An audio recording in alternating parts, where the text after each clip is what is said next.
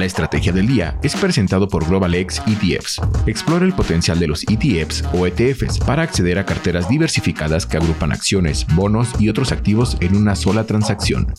GlobalX lleva más de 15 años a la vanguardia de la creación de productos financieros que se adaptan a temas y sectores específicos, permitiéndote sacar el máximo provecho de las tendencias emergentes, así seas un inversor profesional o estés empezando. Descubre cómo trascender lo ordinario ingresando en globalxetfs.com barra world.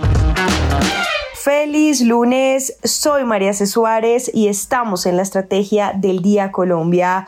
Hoy estamos al aire con Carlos Fernando Galán, candidato a la alcaldía de Bogotá. Y antes de empezar a hablar con él, les cuento que América Latina está en la mira de todos por el impacto que genera en los negocios, la cultura, el arte y hasta la religión. Detrás de cada sector existen personalidades únicas que están transformando paradigmas. Es así como Blue Bloomberg presenta hoy lunes la tercera edición de la lista Las 500 personas más influyentes de América Latina 2023. Conozca a los líderes de Colombia y América Latina en los sectores productivos, financieros, artísticos, científicos y deportivos que están transformando el mundo.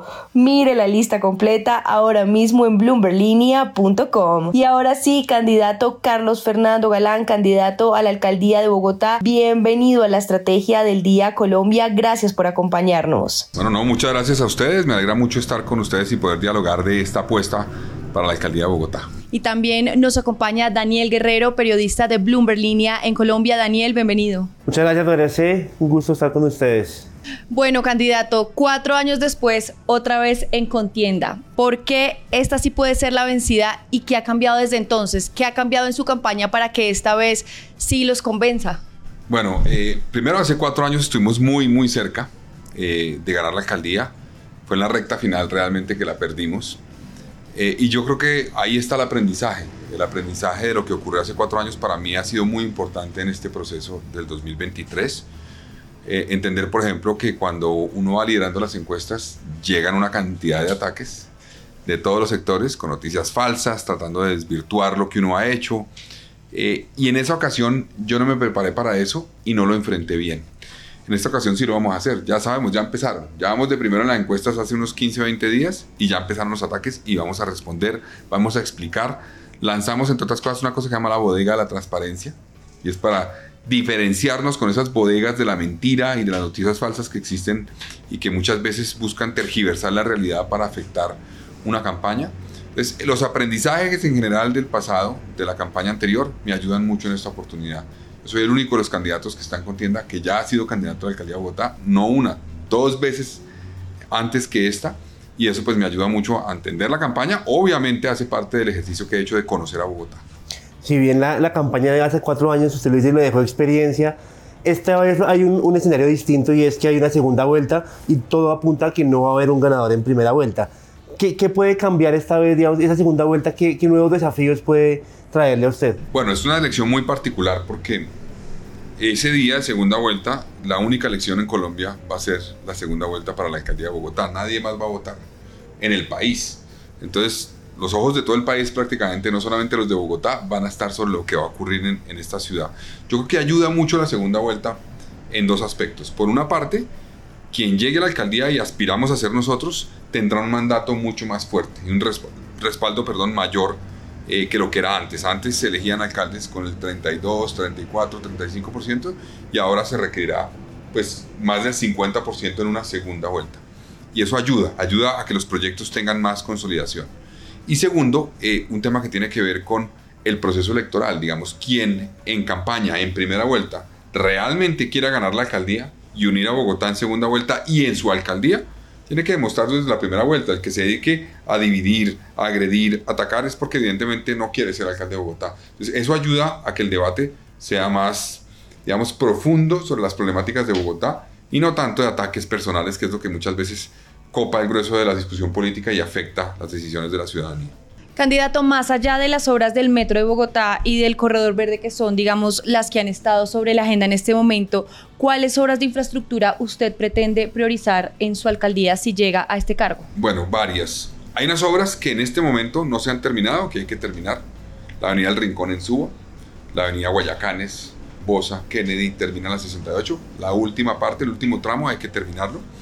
Tenemos que garantizar que los accesos norte, eso es obviamente un tema nacional y regional con Bogotá, se cumplen. Eh, tenemos que avanzar la novena en el norte también, que está en proceso.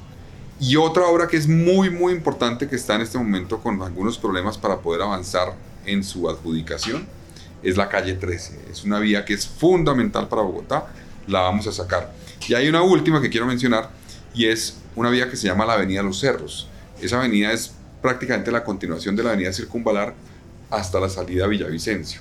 Es generar una nueva conexión para Bogotá en el suroriente hacia el centro, que hoy la ciudad no tiene. Cuando la gente llega de Villavicencio o está en esa zona de Bogotá y quiere venir al centro, tiene que dar una vuelta muy grande.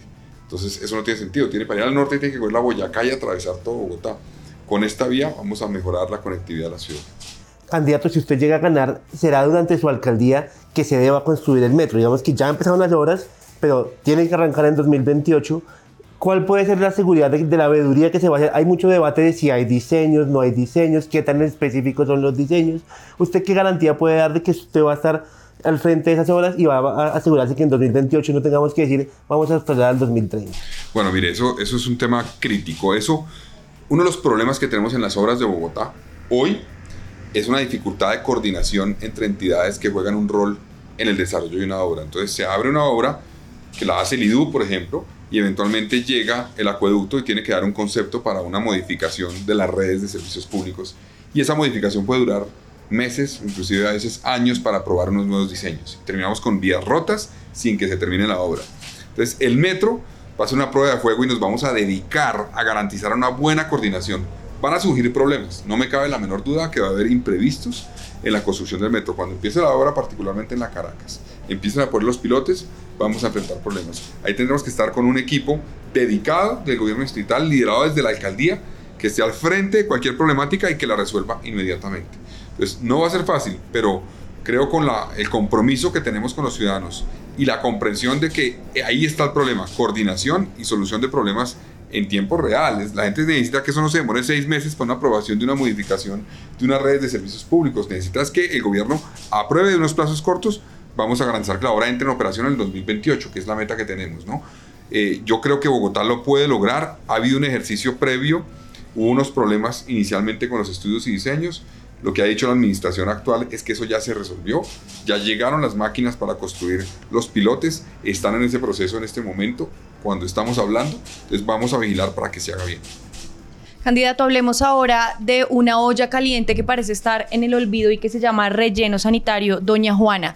La Procuraduría ha dicho que la vida útil de ese relleno es hasta el 2025, es decir, estamos a la vuelta de la esquina. ¿Usted ha pensado en alguna política de manejo y disposición eh, de residuos? Sí, a ver, la licencia ambiental efectivamente tiene una, un plazo de dos años largos, dos años y medio. Y ahí tenemos que buscar alternativas. Eh, hay quienes dicen que se podría hacer lo necesario para habilitar un nuevo polígono allá, pero eso tendría un impacto obviamente en la comunidad alrededor del relleno sanitario. Ahora, Bogotá está mandando en este momento 6.700 toneladas diarias de residuos al relleno sanitario.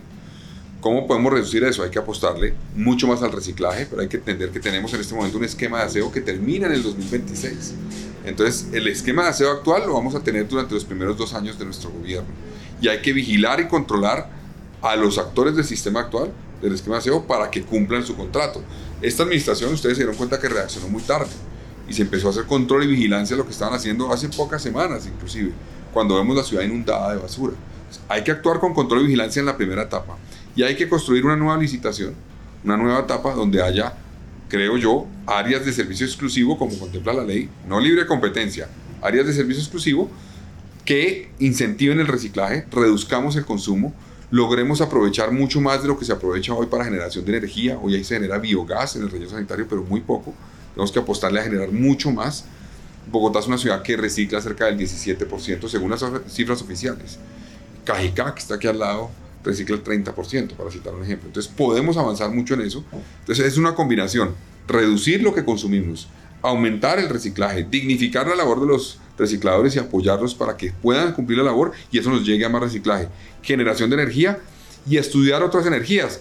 Yo no, no prometo que se pueda garantizar que vamos a utilizar todos los residuos para generación de energía, porque eso toma tiempo y recursos, pero tenemos que avanzar en eso. Hay países que han avanzado y Bogotá tiene que explorar y estudiar alternativas de tecnología que permitan utilizar residuos para generación de energía.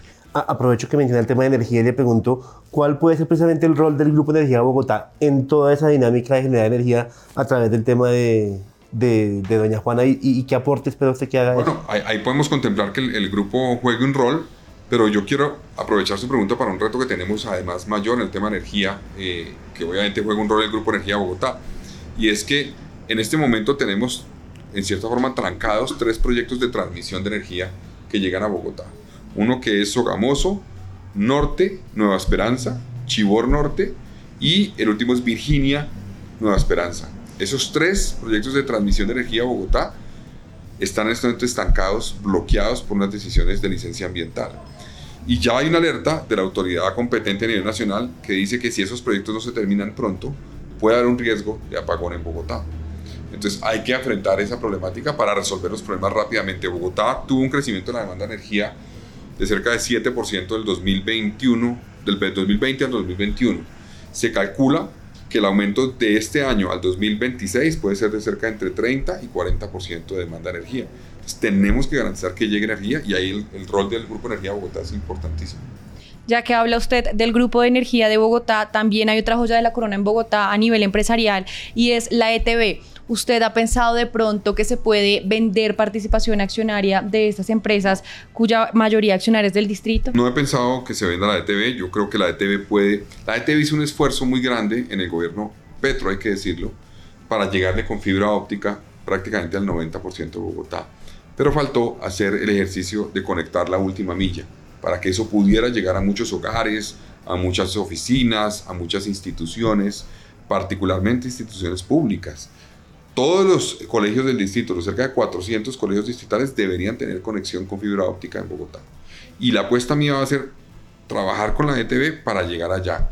Una, una fuente interesante puede ser lo que se llaman como las obligaciones por hacer que tienen quienes están en el sector de las telecomunicaciones. La ETV tiene que hacer unos pagos, en cierta forma, por utilizar el espectro, que utilicemos esos recursos eventualmente para llegarle con internet de alta capacidad de fibra óptica a zonas que hoy tienen un problema de conectividad.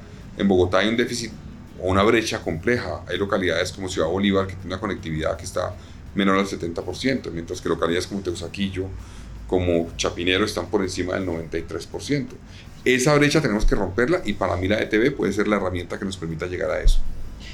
Con ETV precisamente ha existido muchas veces el debate, se ha dicho usted que no quiere venderla, que su precio hoy en día si saliera a venderla es muy bajo y por eso no es una razón para venderla. Sin embargo, de pronto un socio estratégico que ayude a potenciar precisamente esa, esa posibilidad que tiene ETV. Es una alternativa que podemos estudiar, pero la apuesta mía es que la ETV siga siendo eh, con una composición como la que tenemos en este momento eh, y que veamos cómo podemos lograr potenciarla para que se convierta en el brazo tecnológico de la ciudad que nos sirva además porque la conectividad que requerimos para el reto que viene de la de la inteligencia artificial en Bogotá es complejo. Se calcula que en los próximos años en Bogotá se van a perder uno de cada cuatro empleos por la inteligencia artificial.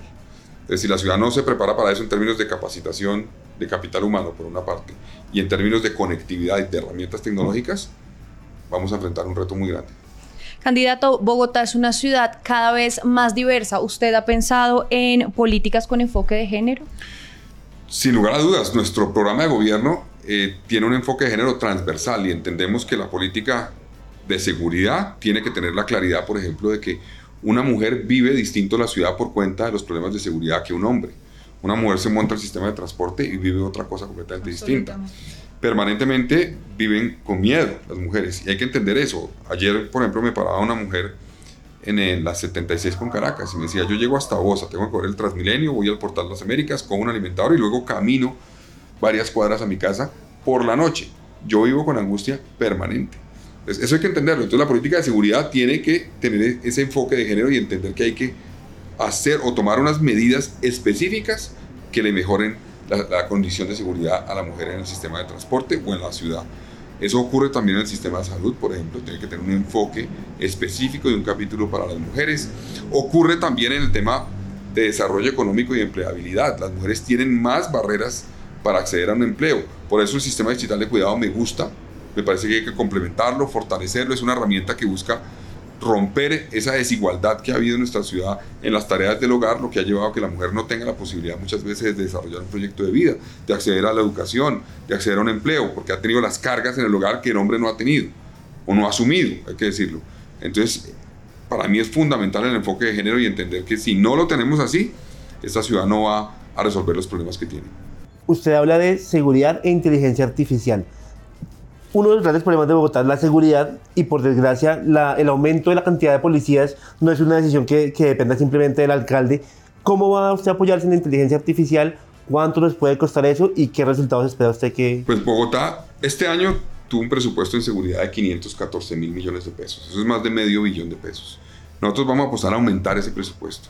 Y lo vamos a aumentar entendiendo para precisamente lo que usted mencionaba en la pregunta, y es que necesitamos más policías, sí, pero eso depende del gobierno nacional. No nos podemos quedar cruzados de brazos esperando que nos den más policías y diciendo no tenemos más herramientas. No, con tecnología podemos hacer más de lo que estamos haciendo con los mismos recursos humanos que tenemos hoy. Y a eso le vamos a apostar. Vamos a trabajar con tecnología que nos permita, por ejemplo, tener equipos de reacción inmediata alrededor del sistema de transporte, que con cámaras en el sistema de transporte que tengan la capacidad de detectar agresiones, de detectar armas, detectar hurtos o eh, pedidas de ayuda, porque son cámaras que tienen la capacidad de detectar sonidos, podamos reaccionar inmediatamente para llegar a cualquier sitio de la ciudad. Hoy no tenemos esas herramientas, entonces hoy la apuesta es tratemos de tener policías distribuidos en el sistema de transporte alrededor para ver cómo llegamos. Con herramientas tecnológicas vamos a poderlo hacer. Hoy una cámara en Bogotá obliga a tener a una persona, un policía o alguien mirándola permanentemente para poder reaccionar y hacer algo. Eso no tiene sentido. Tenemos que tener cámaras que automáticamente con el software generan la alerta, inmediatamente desde el C4 dicen la cámara tal del bus tal tiene una situación de, de alerta, inmediatamente despachen un grupo de policía que puede llegar ahí en cuestión de 3 o 4 minutos. Esa es la apuesta nuestra. Por ejemplo, en ese tema de la seguridad, y ustedes ya lo mencionaban, es clave la interlocución con el gobierno nacional. ¿A usted le preocupa, eh, teniendo en cuenta pues que también hay pronunciamientos distintos entre el gobierno Petro y, digamos, sus, sus visiones? Sí tenemos diferencias y tendremos a través del diálogo sentarnos y buscar coincidencias para enfrentar el problema de seguridad que estamos viviendo en Bogotá, que es muy grave, que la gente lo está sufriendo todos los días. Tenemos diferencias, por ejemplo, en el manejo en términos preventivos. Es decir, yo creo que a los jóvenes que tienen una, situación de vulnerabilidad, que son muchas veces reclutados por bandas delincuenciales, no se les debe llegar diciéndoles voy a pagar un millón de pesos para que no delincan. Hay que llegarles es, bueno, ¿cómo los conectamos otra vez con el sistema educativo si salieron del sistema educativo? ¿Cómo logramos que tengan un apoyo económico que les permita mantenerse en el sistema educativo? ¿Cómo logramos eventualmente que eh, podamos construir un proyecto educativo que les haga sentir que van a poder conseguir un empleo o construir un proyecto productivo propio. Entonces, ese es el camino para nosotros, es distinto a lo que plantea el gobierno nacional. Y ahí tendremos que tener discusiones, porque yo sí creo que hay que coordinarnos, pero obviamente tenemos una visión distinta a varios frentes. Para nosotros es importante fortalecer la política de seguridad, más recursos, más policías. La nación no parece estar comprometida con eso. Quiero volver un momento al tema de infraestructura eh, uno de sus, de sus contrincantes, Juan Daniel Oviedo, plantea la posibilidad de crear una eh, agencia distrital de infraestructura. Quiero saber usted cómo, cómo ve ese tema para controlar la infraestructura de la ciudad, una especie de ANI. Me parece que Bogotá necesita eso. Yo lo planteé desde hace cuatro años, en la candidatura hace cuatro años. Bogotá tiene que transformar el IDU. El IDU no está funcionando bien. Parte de los problemas que tenemos de las obras de Bogotá es por eso, problemas en los estudios, problemas en diseños, problemas en coordinación con interventorías. Eh, problemas de coordinación con otras entidades del distrito. Entonces sí se requiere una reingeniería del IDU que puede llevarlo a hacer lo que hemos planteado desde hace varios años como una agencia de infraestructura. Eso me parece positivo. Y lo complemento con otra cosa. Bogotá tiene que tener una institucionalidad particular, específica, que nos ayude a sacar adelante alianzas público-privadas. Esa es una herramienta que vamos a utilizar, que nos parece importante para la ciudad.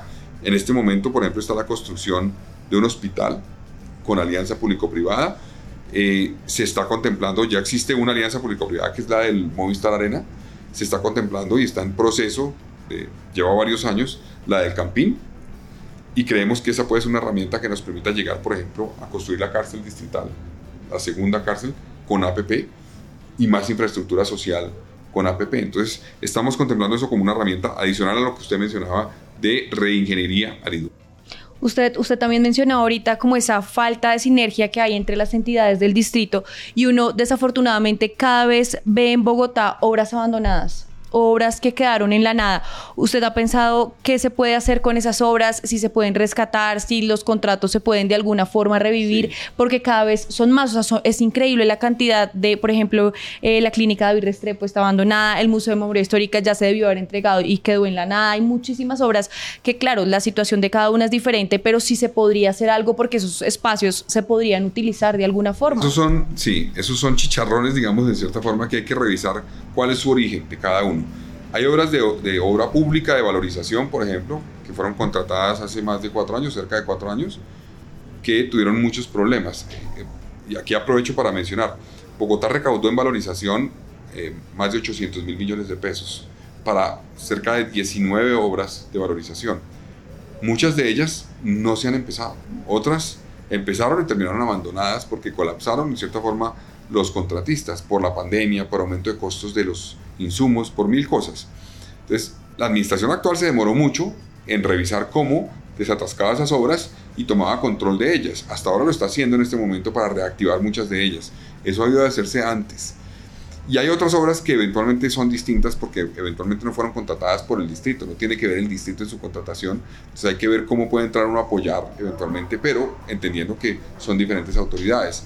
Pero sí tenemos que sentarnos a ver cómo sacamos adelante obras que terminaron con problemas porque no podemos tener elefantes blancos en Bogotá. Usted ya lo mencionaba, en 2026 eh, hay que hacer una nueva licitación para el tema de las basuras. ¿Cómo podemos eh, o qué medidas hay que tomar para evitar que en ese cambio de un operador al que llegue nuevo al que gane la licitación no pase lo que pasó en la administración de Petro, que eh, el que salía decidió entonces que no recogía más y tengamos otra vez toda la ciudad desbaratada de basura. Lo que pasa es que eso no se hizo con la debida planeación. El cambio que trató de hacer Gustavo Petro como alcalde no cumplió lo que está en la ley de procesos de planeación para poder tomar decisiones como la que él buscó tomar. Entonces, este proceso, digamos, ya sabemos que hay una licitación que tiene una vida, digamos, eh, limitada hasta el año 2026 más o menos. Entonces, hay que prepararnos con mucho, mucha antelación. Ustedes saben que esos procesos son con, la, con la, el gobierno nacional, con la CRA. Hay que argumentar ante la CRA por qué Bogotá necesita un esquema de áreas de servicio exclusivo. Eso es un proceso que requiere demostración. Ahora, eh, yo creo que hay que incluir en esa licitación todas las herramientas que nos permitan avanzar en que la transición al nuevo proceso sea, digamos, eh, lo menos traumática posible. Yo creo que se puede hacer precisamente entendiendo que con tiempo hay que hacerlo, no precipitándose, no improvisando, porque eso que ocurrió es producto de la improvisación. Candidato, recientemente eh, usted ha unado apoyos importantes como el de Alejandro Gaviria, también está Catherine Miranda, la representante más, más votada en Bogotá. ¿Cómo hacer que esas bendiciones actuales no se vuelvan errores futuros como lo hemos visto y lo hemos evidenciado en la mayoría de campañas electorales en el país? Bueno, eh, depende de cómo llegan y para qué llegan, digamos. Aquí estamos trayendo personas que han decidido por convicción acompañarnos. Fernando Ruiz, que fue quien manejó la situación de pandemia en Colombia y que creo que lo hizo de manera acertada. Logramos, gracias a su labor, que en Colombia la mayoría de personas fueran vacunadas mucho antes que muchos países, inclusive eh, más avanzados económicamente que Colombia. Entonces, él puede llegar a aportar muchas cosas con su conocimiento, con su experiencia, para enfrentar los retos que hay en salud. Eh, Alejandro Gaviria tiene también un conocimiento del sector salud, del sector educación, muy importante que pueda ayudarle a Bogotá y están llegando no pensando en que simplemente den un apoyo en una campaña y ya, sino cómo nos ayudan en los procesos que tenemos y los retos que tenemos en Bogotá. Entonces, la apuesta es cómo llegan y para qué llegan. Es por convicción y es para ayudar. Yo soy una persona y tengo un liderazgo además que parte de la comprensión de que Bogotá necesita es un equipo. No es una persona que va a resolver los problemas. No hay un salvador. Eso no existe. Necesitamos es equipos y buscar experiencia, conocimiento, innovación. Juan David Aristizábal es otro que llegó acá, acá. Sandra Borda, que también. llegó acá. Entonces son personas que tienen conocimientos, de experiencia, que pueden innovar y estamos viendo a ver cómo buscamos y reclutamos los mejores talentos que le ayuden a Bogotá. Eso nos va a ayudar a que la ciudad enfrente los retos que tiene. Candidato, Bogotá es una ciudad a la que siempre se le ha caracterizado por tener mucho espacio para endeudarse. Digamos que acá siempre se ha se ha alabado que hay espacio para endeudarse y hacer programas sociales, obras de infraestructura. ¿Usted tiene previsto emisión de bonos, colocación de acciones de otra empresa que hoy no está en bolsa? ¿Qué tiene previsto en esa materia de endeudamiento? eh, las cifras que nosotros tenemos indican que en esta administración se aumentó el nivel de endeudamiento de manera significativa. Cuando llegó estaba alrededor de 2.5 billones de pesos y el cálculo nuestro es que va a llegar a más de 12 billones de pesos al final. Eh, Bogotá, digamos, tiene salud financiera, pero está en un nivel de endeudamiento que no nos deja mucho espacio. Y eso hay que ser conscientes de eso para nuevos endeudamientos. Entonces, el reto que tenemos que buscar es precisamente, como yo le hablaba hace un rato, de fuentes alternativas. Y para ahí las alianzas público-privadas pueden ser una fuente. También obviamente existen unos problemas de largo aliento que tienen que ver con la cartera que tiene Bogotá. Se calcula que la cartera puede llegar a los 10 billones de pesos, cerca de 5 o 6 es de predial. Y ahí vamos a buscar con la nación, sentarnos con el Congreso a ver cómo podemos generar dinámicas que nos permitan reducir intereses para promover que los ciudadanos se pongan al día en muchas eh, digamos, eh, obligaciones que tienen retrasadas, eso puede ser una fuente alternativa también de recursos para Bogotá. Candidato, ya vamos llegando al final. ¿Alguna propuesta, algún tema que quiera destacar que quizá no le hayamos preguntado, no le hayamos tocado pues, hasta el momento? sus micrófonos para decir una cosa. Eh, a mí me han tratado de encasillar como que soy el candidato del uno del otro, porque yo he dicho que Bogotá tiene que construir sobre lo construido e innovar en aquello en lo que no ha podido resolver los problemas. ¿Qué significa eso? Bogotá no puede arrancar de cero cada cuatro años. Eso ha sido un problema en esta ciudad. Tenemos que reconocer aciertos que han tenido los exalcaldes de Bogotá y ver cómo potenciamos esos aciertos. Hoy necesitamos, por ejemplo, una política social que reconozca un problema que hay de hambre. Lucho levantó la mano y generó una alerta cuando fue alcalde sobre eso y diseñó una política pública que llegó a mucha gente que necesitaba apoyo. Tenemos que recuperar eso. Peñalosa es una infraestructura social importante, no es sino visitar lo que han sido las bibliotecas, los centros de la felicidad en Bogotá, entre otras cosas. Eso hay que destacarlo y ver cómo uno aprovecha esas infraestructuras y las mejora eventualmente para que la ciudadanía pueda aprovecharlas. He mencionado lo que, lo que está haciendo Claudio en el sistema digital de cuidado, en el tema de los jóvenes con jóvenes a la U. Entonces yo creo que eso es una diferenciación. Yo estoy listo para ser alcalde, me he dedicado a prepararme, a conformar el mejor equipo, a no improvisar. Y Bogotá, frente a la crisis que está viviendo, necesita un equipo que la conozca y que no improvise. Es Carlos Fernando Galán, candidato a la alcaldía de Bogotá. Candidato, gracias por acompañarnos hoy en la Estrategia del Día Colombia. Y ustedes sigan conectados con más entrevistas y más información de interés en bloomberlinia.com. Esta fue la Estrategia del Día Colombia. Dirigida por María C. Suárez, producido por Arturo Luna y Daniel Hernández. Que tengas buen día.